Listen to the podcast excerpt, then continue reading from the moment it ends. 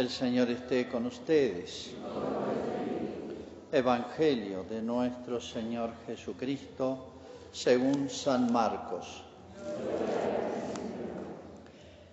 El Espíritu llevó a Jesús al desierto, donde fue tentado por Satanás durante cuarenta días. Vivía entre las fieras y los ángeles lo servían. Después que Juan Bautista fue arrestado, Jesús se dirigió a Galilea. Allí proclamaba la buena noticia de Dios diciendo, el tiempo se ha cumplido, el reino de Dios está cerca, conviértanse y crean en la buena noticia. Es palabra del Señor.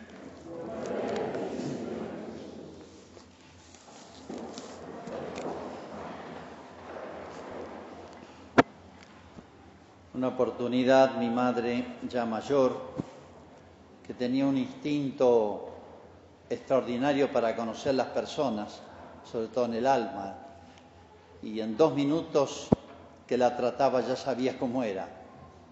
Hablando de un profesional muy exitoso, exitoso en los estudios, todo le iba bien, en la profesión, brillante, pero de una vida espiritual muy pobre.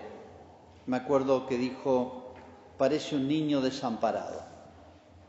Y llamó la atención, porque una persona tan segura de sí misma por todos sus éxitos humanos, parece un niño desamparado.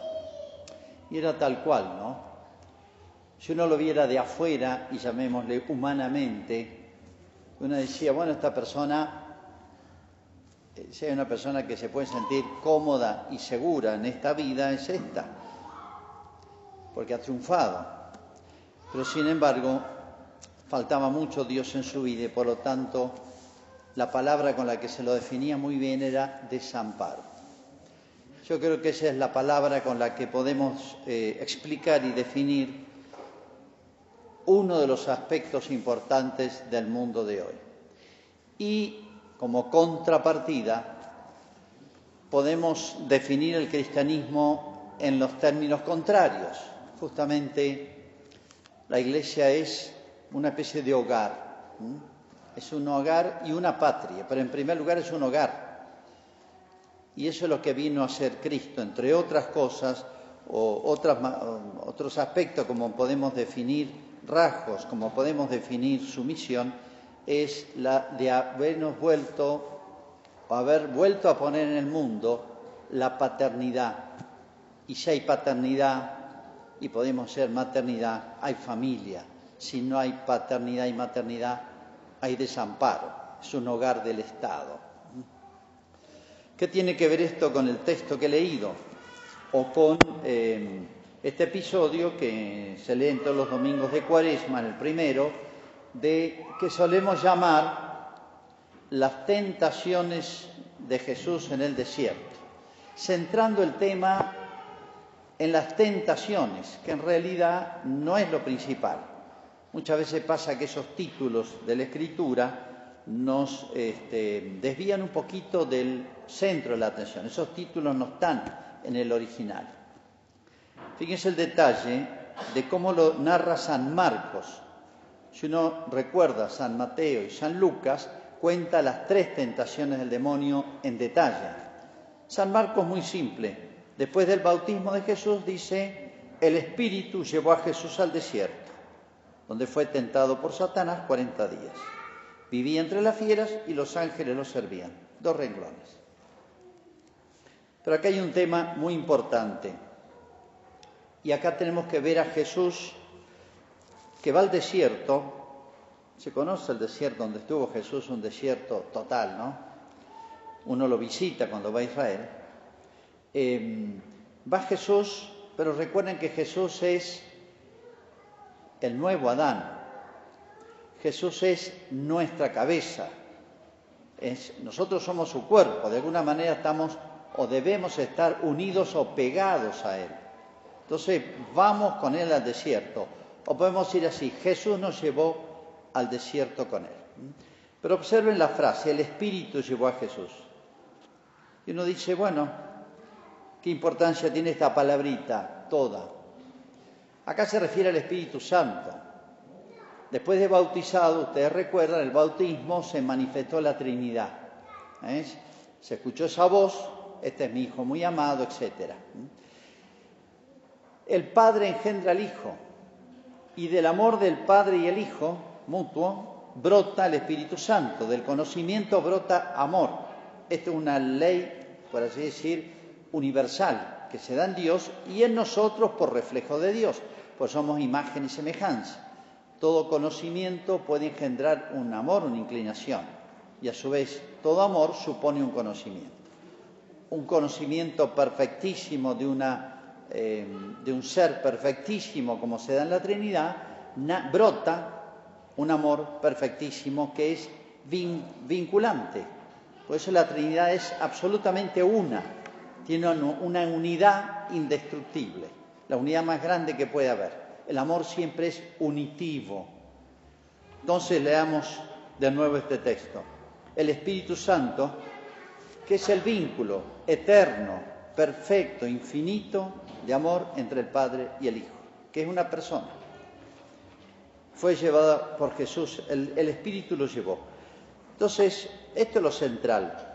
O sea, ¿a qué va Cristo al desierto? No va para escapar a la gente, no va para eh, huir de problemas, etcétera, sino, se puede decir, a encontrar, a tratar, a estar con su padre. Los que, los amigos, o, las parejas, los novios, los esposos que se aman, quieren estar juntos, quieren tratarse y estar. Es propio eso de la amistad, del amor mutuo. Bueno, tanto más esa amistad tan especial, única, entre el padre y el hijo. O sea, en otras palabras, lo voy a decir, se puede decir el amor entre el Padre y el Hijo, que se manifestó recién hace momento en el bautismo, lo lleva Jesús a un lugar donde nada lo distraiga, lo aparte, le impida que ese trato íntimo con su Padre pueda desplegarse, pueda cultivarse. ¿eh? Eso significa. Pero no va Jesús solo, vamos nosotros también con Él al desierto. Vamos con él al desierto y aquí aparece otro tema. Y uno dice, ¿por qué el desierto? Por muchas razones. Si usted ve este párrafo, eh, tal vez les traiga a la memoria el Génesis, el paraíso. Aparecen los mismos personajes. ¿eh? Jesús, yo decía, es el nuevo Adán. En el paraíso, ¿se acuerdan? Estaba Adán. En el paraíso un ángel después vigilaba la puerta. Los ángeles eh, compartían con los hombres esa amistad, esa familiaridad. Y en el paraíso dice que Dios visitaba a Adán y Eva a la hora de la brisa, al atardecer, en la hora de las visitas. Recuerdan ustedes, después del pecado, dice que Adán se esconde, Adán y Eva se esconden, y Dios pregunta, ¿dónde estás, Adán? Me escondí. ¿Dónde estás, Adán? Venía Dios a visitarlo, pero sin embargo Adán por vergüenza se escondió, se apartó. Ahí se rompió una amistad o una relación de, hijo a padre ¿eh? que había allí. Y fíjense que Adán, después del pecado, fue expulsado. ¿A dónde? Al desierto. Podemos decir esto para retomar. Por el pecado original, en Adán, que es nuestra cabeza, en la cabeza de toda la humanidad, toda la humanidad quedó en el desierto y yo diría en el desamparo. El desierto es el desamparo. El paraíso era el lugar donde Adán trataba familiarmente, amistosamente con su padre, con Dios. Pero después fue expulsado y un ángel, dice, guardaba con una espada de fuego la puerta del paraíso. Nosotros todos fuimos al desierto, al desamparo. ¿Qué hizo Jesús? Revertir la situación. Tomó la humanidad desde donde quedó, donde, del desierto, y nos retornó al paraíso. Podemos decir, ese es el itinerario de Cristo. Retomar, es el nuevo Adán, dice San Pablo. Retomó la humanidad, por eso es recapitulador Cristo. Le volvió a poner cabeza a la humanidad, que había quedado dispersa, sin paternidad. Este, el que no recoge conmigo, dice Cristo, desparrama. ¿eh?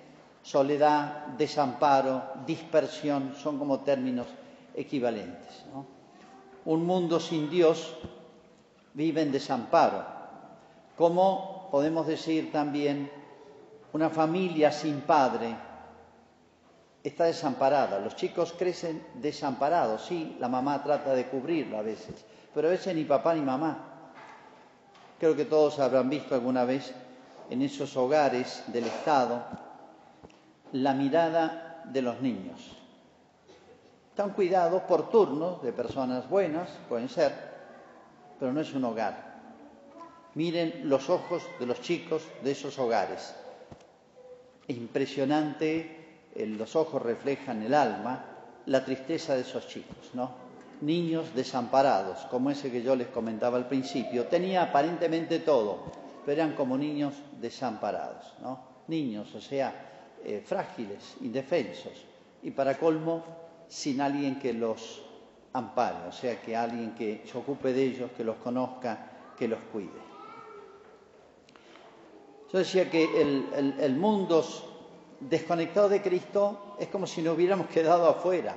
Cristo nos quiso llevar de nuevo del desierto, del desamparo, llevarnos a un hogar. Podemos definir la iglesia no en términos jurídicos, o la iglesia a veces la definimos como una institución humana, demasiado humana, y vemos demasiado lo humano, y en términos jurídicos, ¿qué es la iglesia? ¿Qué es ser católico? tener una cantidad de obligaciones y de prohibiciones. Es muy pobre una definición así. La esencia de la Iglesia, podemos decir, necesitamos muchas comparaciones para poder describirla, ¿no? Por eso Cristo eh, expresó esto en, muchas parábolas. Bueno, una de ellas, y creo que una de las más hermosas, es la de un hogar. Cristo dijo, en la casa de mi Padre habla, hablando del cielo, en la casa de mi padre como una, una casa familiar, un hogar, hay muchas moradas. En la casa de mi padre hay muchas moradas. Nunca olvidemos que la iglesia, la iglesia católica, es un anticipo del cielo, es una incoación, se dice, o sea, un inicio. Es el cielo muy imperfectamente, es la semilla, pero ya comienza aquí. En la casa de mi Padre hay muchas moradas. El cielo es un gran hogar. Y podemos decir también que es una gran patria. Por eso Cristo habló del reino de los cielos. ¿Qué es una patria? Una nación como la gente, como debiera ser. Podemos decir, cada pueblo, cada provincia, una nación entera tiene que ser una gran familia de familias. Una gran familia de familias. Estoy hablando y pensando en algo ideal, lo que debe ser. Donde tiene que haber un vínculo también. A veces son tan frágiles esos vínculos, porque son de sí, tenemos la misma lengua, mismas costumbres, dos o tres cosas comunes. Pero si las patrias fueran lo que debieran ser, las ciudades lo que debieran ser, realmente sería como una especie de gran hogar de hogares. En la antigüedad que aunque nos presentan una imagen muy desfigurada en general, como diciendo el mundo va avanzando, lo mejor viene por, está adelante. Pero en la antigüedad, digo 800, mil años atrás, em, se daba más esto. Y en general la figura del rey representaba una especie de paternidad, aunque fuese no un rey que gobernara del todo, Isabel la Católica era una reina, una figura que unía y realmente gobernaba, un, fenómeno, ¿no? Pero bueno, había otros reyes que no eran tan brillantes, pero el rey representaba la tradición, la identidad de un país, porque es por eso las monarquías hereditarias, pero sobre todo representaba el vínculo de unión. Era una figura. Fíjense que hay, todavía hay países que tienen reyes, reinas, no hacen nada, absolutamente no sirven para, la verdad es que no sirven para nada. Y, si uno le toma un poquito de examen, no, pasa un mínimo examen de, de, moral, de nada. Pero es una figura que convoca. Y pongo un ejemplo. Eh, Luis XVI y María Antonieta, su esposa, no eran gran cosa, siglo XVIII en Francia. Eh, este, una, un, catolicismo muy superficial y mundano. Bueno, ocurrió la Revolución Francesa y como ellos eran un, símbolo de la Francia antigua, tradicional, bueno, al final los, los matan, los meten preso y los, les hacen un juicio sumario y los decapitan a los dos. En la cárcel los dos se convierten, ¿no? mueren, mueren santamente. Pero cuando decapitaron al rey, que en realidad uno dice, no, no era gran cosa, Francia sintió, todos sintieron como una sensación de orfandad. Hicieron como que estamos desamparados. Y por eso muchas provincias del pueblo francés se levantaron en guerra. Ese fue como el detonante. Y uno dice, la verdad que si decapitan al presidente, uno, bueno, no sé si van a sentir, vamos a sentir a Argentina una especie de este, soledad, de, orfandad. Pero eso significaba en la antigüedad el rey. ¿no? Fíjense cómo en, la, en el ser humano esa necesidad de la paternidad es algo connatural. Y por eso hay muchas paternidades en nuestra vida. Están nuestros padres físicos, inmediatos, que son los, por así decir, los más necesarios, los más cercanos, los que los tenemos, se puede decir, para nosotros. Pero hay otras paternidades, que son las de los maestros, que de alguna manera ejercen una paternidad. Debieran ser los gobernantes, ¿eh? aunque hoy parezca esta palabra, esto extraño, ¿no? Se ha perdido tanto el sentido de la misión y la vocación política, en el más grande sentido.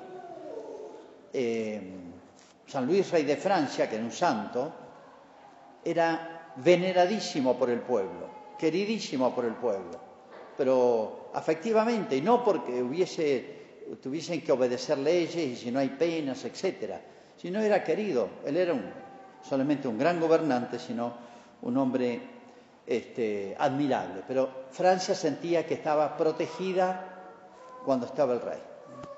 La gente lloraba, lloraba cuando el rey muere. Así ocurrió en muchos lugares. Pero bueno, en la iglesia también está la paternidad. Está el sacerdote, por eso se lo llama padre, el obispo, que debiera ser más padre que todos los sacerdotes, y el papa. Fíjense, la palabra papa significa pater patrum. La palabra papa viene de ahí, ya del siglo IV, del año 300, ya aparece en la tumba de uno de ellos, pater patrum. En latín significa padre de los padres ya desde los primeros siglos, el obispo de Roma, que era el sucesor de Pedro y vicario de Cristo, era, eh, por así decir, su carisma y su misión era justamente la de ser un reflejo de la paternidad divina. Dichoso el pueblo, dichosa la nación que tiene en el orden humano, humanos, en la familia y en la sociedad, eh, quien ejerce verdaderamente esa paternidad y en el orden espiritual, sacerdotes, obispos y, papas que ejerzan y que signifiquen esa figura. Así que bueno, volvamos un instante a Cristo en el desierto. Fíjense que hay dos personajes más. Ahí está Cristo, es el nuevo Adán. Nos quiere retornar del desierto al paraíso. Por eso dice que allí también estaba el demonio. ¿Se acuerdan ustedes que en el, en el jardín del Edén no estaba solamente Dios que lo visitaba, Adán y Eva, los primeros habitantes, sino que el demonio se metió en el paraíso. Eso nos hace ver que el demonio está en todas y están todas para echarnos a perder la relación con Dios. Es lo que más quiere, que cortemos el vínculo con Dios de cualquier manera, que quedemos huérfanos, que quedemos desamparados, que quedemos en el desierto. ¿eh? Todo eso va junto. En el paraíso entró el demonio, tentó a Adán y lo hizo caer. Cristo va al desierto casi para desafiar al demonio. Va a tratar con su padre, o sea, va por, por una cuestión de intimidad, de amor a, a, a su padre. Sin embargo, el demonio también se le anima a Jesucristo. Pero así como Adán fue vencido por el demonio en la tentación allá, Cristo va de nuevo y vence al demonio. Entonces revierte exactamente la situación. Y si allá un ángel echó del paraíso hacia la intemperie a Adán y Eva a todos nosotros, a toda la humanidad, salimos a la intemperie, al desierto, al destierro en Adán y Eva, con Cristo volvimos al paraíso, porque Cristo venció al demonio. Y si allá los ángeles guardaban la puerta para que no ingresaran al paraíso, ahora los ángeles están al servicio de Cristo. Dice, los ángeles lo servían, lo acompañaban a Cristo y a la iglesia, a nosotros, que somos como el cuerpo de Cristo. Nosotros también vencemos con Cristo. Cristo recuperó entonces para la humanidad ese vínculo. Por eso la iglesia es como un gran hogar y una gran patria. Por eso Cristo después dice de esto, de este episodio, donde mostró que se retomaba el vínculo de la tierra con el cielo, que había quedado eh, separado, nos habíamos ido del hogar paterno, habíamos perdido ese hogar, Cristo lo recupera y empieza a predicar, dice, la buena noticia de Jesús, o sea, la gran novedad que trae Cristo, y es el reino de Dios ya está cerca. El reino de Dios es posible, el reino de Dios es una realidad es una realidad inmediata. ¿Cómo ingresamos a esta familia? ¿Cómo retornamos al hogar? ¿Cómo ingresamos en este reino? Conviértanse y crean, conviértanse y crean que esto es una realidad. Fíjense entonces en esta cuaresma que se nos invita tanto a la penitencia, aunque sean mínimas, pero más bien se trata de un espíritu penitencial, de renuncias, no se entiende en esta renuncia, no se entiende la conversión, si no se entiende lo positivo, esta reconciliación, este retorno al hogar, este retorno a la patria. Entonces sí se entiende la conversión. ¿Qué significa la conversión en estas palabras, en estos términos? Estamos invitados a volver a la casa como el hijo, ¿se acuerdan? El hijo pródigo, el hijo que se fue de la casa, o retornar al hogar.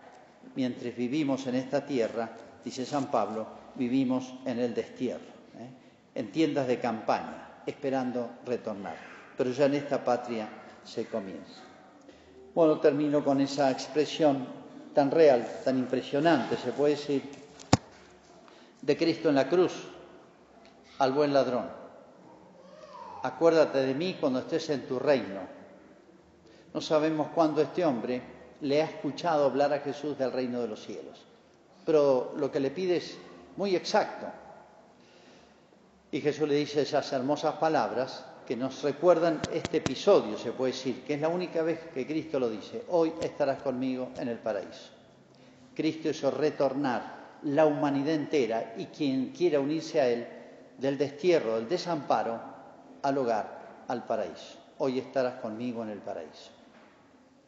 Para todos nosotros va esa frase o esa promesa de Cristo. Algún día todos estaremos, gracias a este triunfo de Jesús, que vamos a prepararnos para entenderlo y profundizarlo ahora en la cuaresma y que llegará en Semana Santa, ojalá que para todos nosotros Jesús pronuncie esta palabra. Hoy estarás conmigo en el paraíso. Hacemos la profesión de fe.